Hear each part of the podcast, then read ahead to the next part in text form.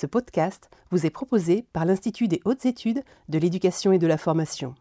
Bonjour, je suis Anne-Marie Borrego et je suis ravie de vous retrouver pour l'écoute des formats audio du film annuel de l'IH2EF. Je rappelle que vous écoutez une série consacrée aux universités du XXIe siècle dans une logique de continuum. Après nous être intéressés aux établissements du supérieur, nous allons au cours de notre second épisode nous questionner sur le devenir des étudiants en France, en Europe et dans le monde.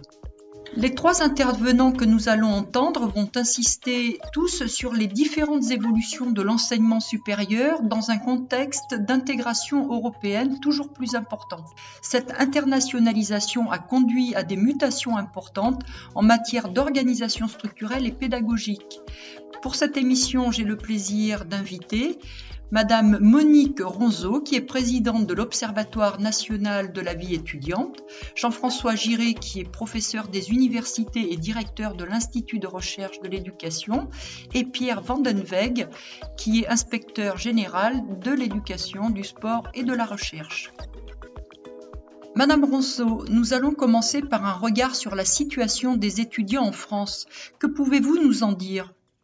Alors, si l'on examine les, évolutions euh, principales euh, concernant la population étudiante en, France, euh, on, doit tout d'abord se souvenir du contexte qui touche la population étudiante dans son ensemble, à savoir une augmentation extrêmement importante des effectifs, une massification des effectifs dans l'enseignement supérieur français. et cette forte croissance depuis les années 60, elle s'accompagne accompagne d'autres mouvements et d'autres transformations qui expliquent aujourd'hui euh, la situation des étudiants au sein de l'Europe en particulier et, même, et même du monde. Euh, ces évolutions, elles sont liées à une multiplication euh, des formations, des filières, euh, ce qui justifie aussi l'appréciation qu'il faut avoir également à l'esprit d'une population particulièrement hétérogène, particulièrement complexe à décoder, puisque ce qui compte, c'est l'appartenance à une filière, ce qui compte, c'est le parcours scolaire antérieur, ce qui compte, c'est l'inscription dans un territoire d'un établissement et d'un étudiant, euh, plus finalement que le fait d'appartenir à une catégorie euh, homogène qui serait celle d'une population étudiante, euh, je dirais, type. Je pense qu'il faut bien caractériser cette population de cette façon avant de rentrer dans une analyse un petit peu plus fine.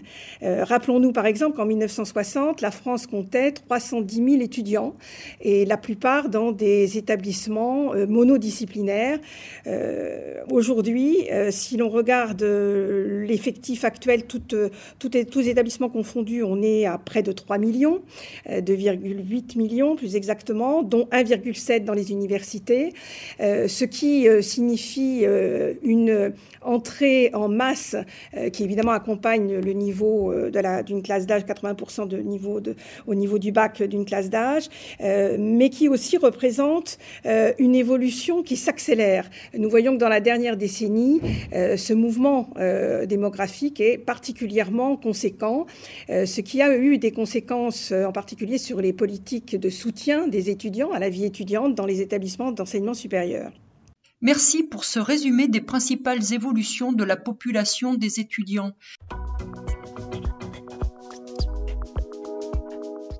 Pourriez-vous nous dire comment l'enseignement supérieur s'est organisé pour accueillir des étudiants aussi divers et toujours plus nombreux? Euh, mais en fait, euh, on peut souligner l'importance du lien effectivement entre vie étudiante et pédagogie. Euh, ce lien, dont la présence est, à la fois implicite et acceptée par la majorité des, des, observateurs, en fait, ce lien, il est peu formalisé et peu développé. Euh, on peut le matérialiser à travers des, compétences transversales, par exemple, qui est validée par chaque type de formation. On travaille beaucoup aujourd'hui sur euh, la reconnaissance des compétences acquises, euh, mais on peut aussi privilégier, et je crois que la crise sanitaire invite à le faire, une vision plus large qui est centrée sur le projet même de l'étudiant, moteur de son développement, ce qui suppose d'intégrer ces diverses activités dans une démarche plus globale, plus réflexive. En pratique, donc, ce lien peut être euh, analysé à travers quatre dimensions. D'abord, il s'exprime par des adaptations de l'organisation des enseignements. la mise en place de parcours adaptés permet de prendre en compte des prérequis manquants ou à consolider, par exemple en termes de renforcement disciplinaire, mais aussi d'adapter les rythmes euh, en échelonnant la formation dans le temps, en permettant des formes de nomadisme, entre guillemets, d'accéder à des modules supplémentaires, etc. Actuellement, ce type de dispositif euh, prend appui sur une organisation assez traditionnelle, conventionnelle des formations. Mais on, voit bien euh, que cette organisation, cette architecture est en train de bouger, et notamment sous les effets de l'enseignement distanciel. Le deuxième, la deuxième dimension, elle se matérialise aussi à travers des nouvelles pratiques pédagogiques. La situation sociale, matérielle, mais également l'état d'esprit euh, de l'étudiant conditionne son entrée dans les activités d'apprentissage. Différentes modalités pédagogiques lui sont proposées pour répondre à ces contraintes de disponibilité, euh, de rythme d'apprentissage ou, facteur très important, d'accessibilité géographique. La motivation et la persévérance peuvent être mobilisées au travers de projets tutorés, par exemple, portant sur des sujets de vie étudiante, lorsque l'étudiant porte des actions et s'engage dans des actions au bénéfice de la vie étudiante. La gestion du stress lié à des situations d'évaluation ou des travaux de groupe peut également faire l'objet de sensibilisation et de préparation euh, adaptée. L'accompagnement, tutorat, le renforcement, l'écoute adapté aux besoins de chaque étudiant par exemple aussi suite à un auto-positionnement, une, auto-évaluation, permet de rester dans une dynamique de progression. Troisième euh, caractérisation possible, le lien vie étudiante et, pédagogie euh, questionne également le bien-être étudiant, qui englobe à la fois sa situation matérielle et on l'a vu de plus en plus sa situation pédagogique, et pas seulement en termes de santé mentale, mais aussi en termes d'appartenance à un groupe, à un établissement, à une communauté étudiante. Ces conditions générales d'études, euh, qui sont donc psychologiques, sociales, financières, santé, impactent la motivation, la capacité à se concentrer sur les activités d'apprentissage. L'intégration de l'étudiant au sein de sa classe ou d'un groupe conditionne également son implication. Et plus globalement, c'est l'impact sur le sens qu'il va donner à son apprentissage, à son parcours et euh, à son insertion euh, future, son insertion professionnelle, qui conditionne un premier pas vers sa réussite dernière caractéristique, ce lien entre la vie étudiante et la pédagogie comporte une autre dimension, c'est la prise en compte et la valorisation de certaines activités menées par les étudiants en parallèle de leurs études. Et là, on aborde également, à ce titre, tous les dispositifs autour de l'engagement étudiant, bien sûr, bénévolat, volontariat, mais surtout une dimension qui a pris, on l'a vu, une portée beaucoup plus importante, c'est l'activité rémunérée. Activité rémunérée, euh, ça veut dire aussi emploi, ça veut dire euh, salariat, mais ça veut dire aussi petit job. Et euh, la crise a révélé à, combien cet équilibre financier de soutien, de budget étudiant comportant ces dimensions rémunérées était fragile et était bouleversé sous l'effet d'un arrêt de la vie économique brutal. Le salariat, expérimenté par l'étudiant, est par ailleurs un terrain d'expression, quelquefois très proche d'une véritable situation d'apprentissage. Que ce soit dans le cadre d'une césure, d'un service civique, par exemple, ou sur son temps libre, toutes ces activités, souvent bénévoles, mais pas toujours, peuvent contribuer à une orientation professionnelle et même être directement reliées à une démarche d'acquisition de compétences visées par les formations diplômantes.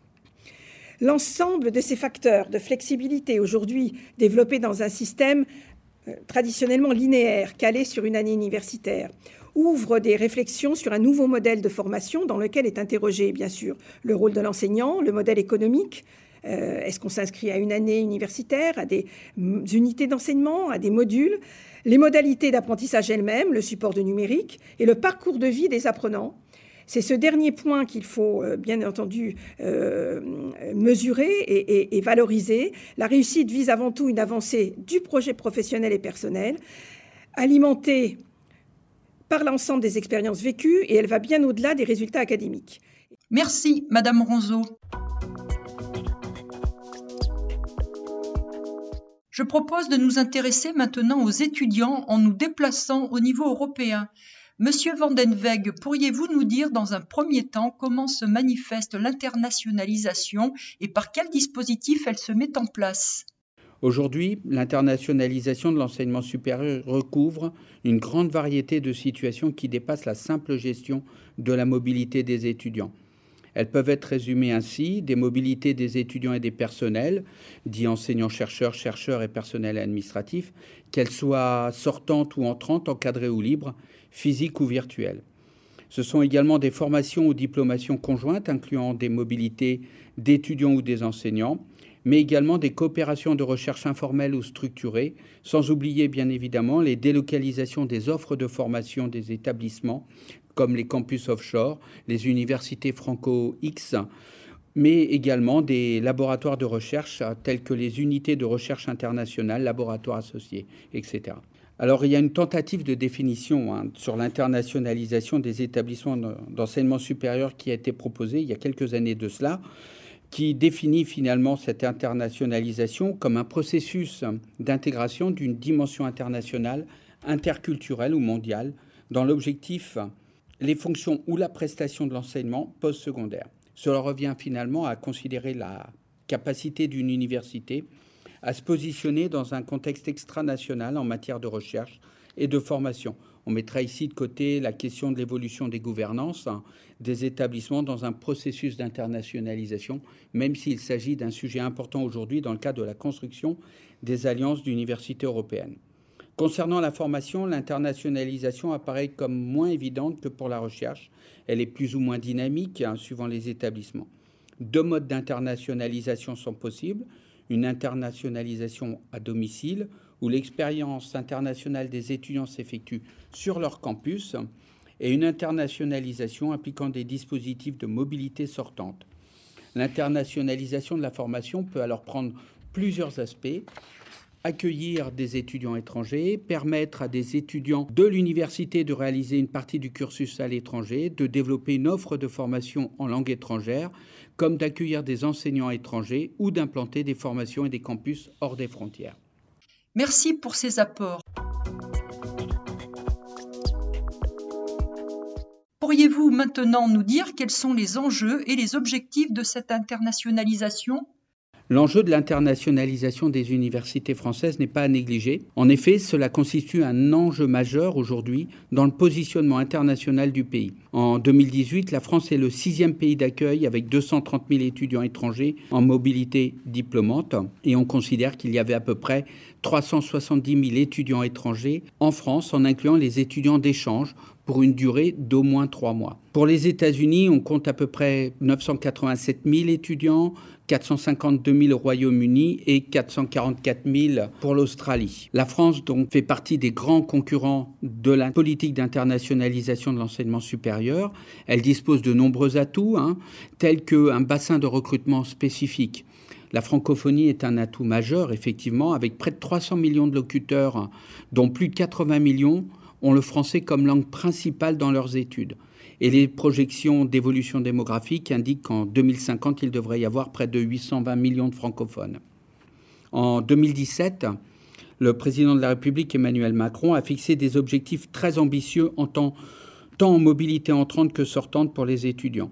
L'objectif est d'atteindre 500 000 étudiants étrangers en France d'ici 2027 et de faire en sorte qu'en 2024, la moitié d'une classe d'âge ait effectué un séjour avant ses 25 ans d'au moins six mois dans un autre pays européen, qu'il soit étudiant ou apprenti. La stratégie Bienvenue en France a été lancée en 2018.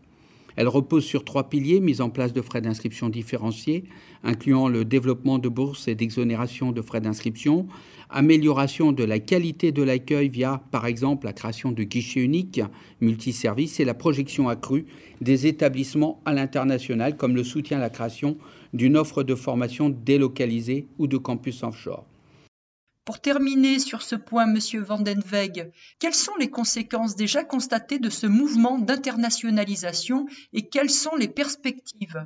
Au-delà du soutien aux mobilités au sein de l'Union européenne, la construction de l'espace européen de l'enseignement supérieur est un élément extrêmement fondamental.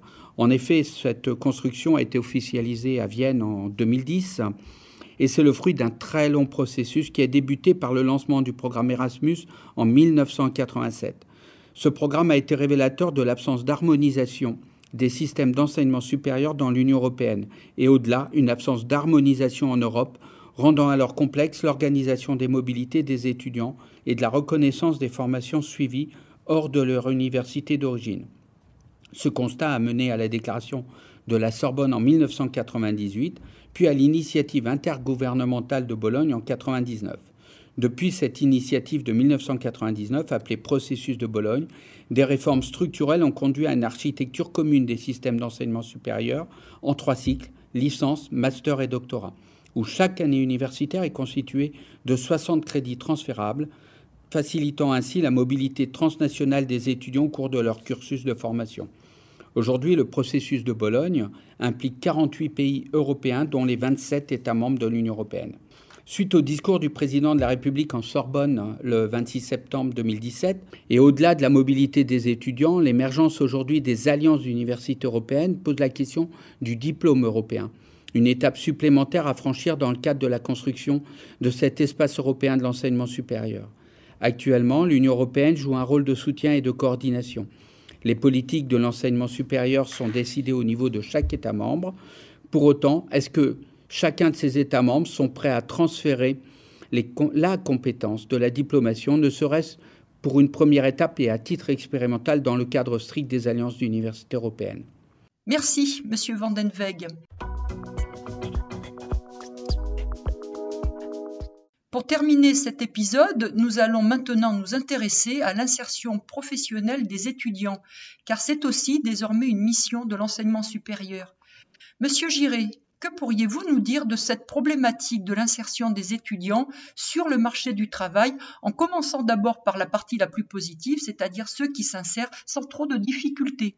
Euh, la loi LRU, la loi de euh, liberté et responsabilité des universités, a, donné en 2007 la mission aux universités euh, d'évaluer leur insertion professionnelle. C'est une mission qui en fait a été développée depuis euh, les années 80 au sein des universités par des observatoires euh, locaux universitaires qui ont euh, progressivement étudié bah, l'insertion de tous les, tous les sortants de l'enseignement supérieur. Euh, c'est une mission qui, est, euh, qui se développe de plus en plus avec euh, des, observatoires nationaux également qui vont contribuer à, étudier ces parcours des jeunes. Il y a notamment le, CEREC, le Centre d'études et de recherche sur les qualifications, ou grâce à ces dispositifs comme les accueils de génération, qui vont étudier cette insertion des jeunes. Alors, qu'est-ce que montrent un peu les tendances sur l'insertion? D'une part, euh, la vieille idée que euh, notamment l'université serait une usine à chômeurs est largement remise en cause par l'ensemble de ces enquêtes. On a une insertion euh, qui se fait bien, même après les diplômes universitaires, une insertion qui est largement meilleure que pour ceux qui sortent de l'enseignement secondaire. Généralement en France, et c'est récurrent hein, depuis les années 80, plus on a des diplômes, meilleure est l'insertion. Et ça, euh, on ne peut pas euh, le remettre en cause. Alors, effectivement, euh, au-delà de ce constat général, il, y a, il y a des différences. Il y a des différences par niveau d'études au sein de l'enseignement supérieur, par type de filière également. On a des diplômes d'école d'ingénieur où effectivement l'insertion est plutôt meilleure, d'école de commerce. Elle, est, reste assez hétérogène selon les écoles, mais elle est souvent bonne également. Et puis après, à l'université, là aussi, on a une très forte hétérogénéité des performances d'insertion en fonction des, filières d'études. Euh, on a des, filières en sciences humaines euh, et sociales où l'insertion est peut-être euh, parfois un peu moins bonne, parfois elle peut être excellente également. On a des filières également en sciences exactes, en discipline, dans les disciplines scientifiques, qui peut, qui peut être également bonne. Généralement, on considère que euh, cela dépend aussi assez étroitement de la conjoncture économique. Euh, évidemment, hein. Quand la conjoncture économique est plutôt bonne, l'insertion des diplômés du supérieur est plutôt bonne, évidemment. Et euh, quand la conjoncture est mauvaise, ben, les jeunes sont en priorité, hélas, touchés par la conjoncture, et donc les difficultés vont, vont s'accroître pour les jeunes. Il y a quelques différences. souvent, on regarde, on voit un peu l'insertion des diplômés de sciences humaines et sociales comme un, euh, anticyclique. C'est-à-dire que finalement, euh, ben, les jeunes de sciences humaines et sociales, comme ils s'orientent un peu plus vers le secteur public, même si euh, ces dernières années, on voit que la part de ces jeunes dans le secteur public baisse, mais globalement, le secteur public protège un peu d'une conjoncture mauvaise sur le marché du travail. Et, alors, en contrepartie, effectivement, lorsque la conjoncture repart, ben, c'est souvent les, jeunes de filières scientifiques qui s'insèrent beaucoup plus facilement sur le marché du travail parce que les emplois sont créés du coup plutôt dans le secteur privé. Voilà ce, ce, constat général que l'on peut faire. Après, il y a aussi des différences en fonction du type de filière, évidemment, euh, du type de filière professionnelle, plus ou moins professionnelle, plus ou moins générale. On voit notamment qu'à court terme, l'insertion des diplômés de filières professionnelles, je pense euh, aux, licences professionnelles, je, pense au DUT, au, au futur but, euh, vont, sont généralement assez bonnes à court terme, avec des taux d'accès à, l'emploi qui sont assez rapides grâce à la professionnalisation, grâce aussi que, au fait que les jeunes, grâce au stage, restent, alors certes, c'est un sur quatre, un, sur cinq, dans l'entreprise qui est là, qui l'a recruté durant le stage. Et donc, on a des effets positifs de la professionnalisation, notamment à court terme. À long terme, les, effets, les différences entre filière générale et filière professionnelle ont tendance à s'estomper parce que finalement, euh, bon, les, la filière, les jeunes issus de filière plus générale ont peut-être plus de difficultés au départ, mais rattrapent un peu euh, leurs inconvénients, leur manque de professionnalisation, on va dire, euh, sur, le, sur le moyen terme. Voilà globalement ce, portrait général euh, de l'insertion professionnelle en France. Merci. Et qu'en est-il alors des étudiants qui quittent leur formation sans diplôme, puisque nous savons que c'est une des problématiques qui se posent donc, ce que, ce que j'ai dit, effectivement, on voit un poids assez fort du diplôme. Un des, des gros problèmes notamment de l'insertion des, jeunes sortant de l'enseignement supérieur, c'est la question des jeunes qui sortent sans diplôme. On a euh, un taux de chômage des jeunes qui sortent sans diplôme de l'enseignement supérieur, euh, des jeunes en échec, hein, qui font un an, deux ans euh, d'enseignement supérieur, assez, élevé en France, aux alentours de, aux alentours de 20%, quoi, trois ans après leur sortie, qui est à peu près le double euh, d'un jeune qui sortirait après euh, un master, par exemple. Donc, euh, un taux de chômage assez important, et même qui est plus élevé qu'un jeune qui sort directement après un bac technique, un bac professionnel sur le marché du travail. Donc, il y a effectivement une pénalité à sortir sans diplôme sur le marché du travail, et il y a quand même une part importante des, des jeunes en France qui sortent sans diplôme. Alors, ça ne veut pas dire que tout échec à l'université se transforme en sortie sans diplôme, puisque les jeunes peuvent rebondir, repartir sur un BTS ou repartir sur une formation. Mais ceux qui sont, disons, en difficulté dans l'enseignement supérieur, en BTS notamment ou à l'université, et qui après se retrouvent sur le marché du travail, sont relativement sanctionnés euh, et, ont vraiment des difficultés à se remobiliser. Donc là, il y, a, vraiment une question, à mon avis, centrale à, étudier et euh, je pense que pour les universités, et je pense qu'il y, a des dispositifs intéressants euh, du style dispositif rebond qui existe dans de nombreuses universités qui permet de euh, remobiliser ces jeunes et leur permettre de poursuivre des études, des études supérieures, mais également peut-être même des études secondaires plus professionnalisées qui leur permettent de, de, réussir une formation. Alors évidemment, euh, le mieux est de réussir à l'université et d'arriver euh, avec un master, euh, voire, un doctorat. je voudrais dire un mot sur le doctorat parce que c'est intéressant. C'est le doctorat est le plus haut diplôme si on fait abstraction de l'HDR dans, le système éducatif français. Et on, voit que l'insertion des docteurs est parfois, était parfois difficile des diplômés doctorats. Globalement, elle est assez elle est quand même, elle reste assez facile, hein, donc euh, ces, dernières années, il faut, faut, pas exagérer les choses. Mais ce qu'on observe également, c'est euh, notamment dans les, dans, les diversités des projets professionnels, de plus en plus de, projets professionnels des jeunes docteurs qui vont vers le secteur privé. Et, et c'est intéressant parce que ça montre que euh, finalement, on a une adaptation euh, de ces jeunes-là, on voit que le, doctorat quand même arrive à, trouver une place dans le secteur privé. Et euh, finalement ces jeunes-là qui finalement euh, peut-être au départ espèrent faire rentrer dans le secteur académique où il y a hélas une, une baisse, une baisse des postes, ou une, dégradation des, conditions d'accès au marché de l'emploi académique, avec notamment une augmentation de, la précarité, finalement, ils arrivent à, rebondir et à, trouver des emplois dans le secteur privé. Et on voit de plus en plus, par exemple, ben, les jeunes, alors grâce à certains processus de professionnalisation aussi, mais réussir à s'adapter et à rebondir euh, vers le secteur privé. Merci, Monsieur Giré. Vais vous laisser le mot de la fin car vous avez un message important, me semble-t-il, à délivrer à nos auditeurs qui sont en partie des personnels de direction du second degré. Au niveau des, euh, acteurs euh, publics, et donc une, tentation est essayer euh, d'évaluer la performance de des universités en termes d'insertion professionnelle. Et donc de se dire que finalement, il, fallait faut que les universités soient efficaces en termes d'insertion professionnelle et donc d'essayer d'évaluer un peu, de se servir des résultats des enquêtes d'insertion pour euh, évaluer ce que, vraiment le, rendement, en grosso modo, des universités. Euh, il faut euh, faire extrêmement attention à cela.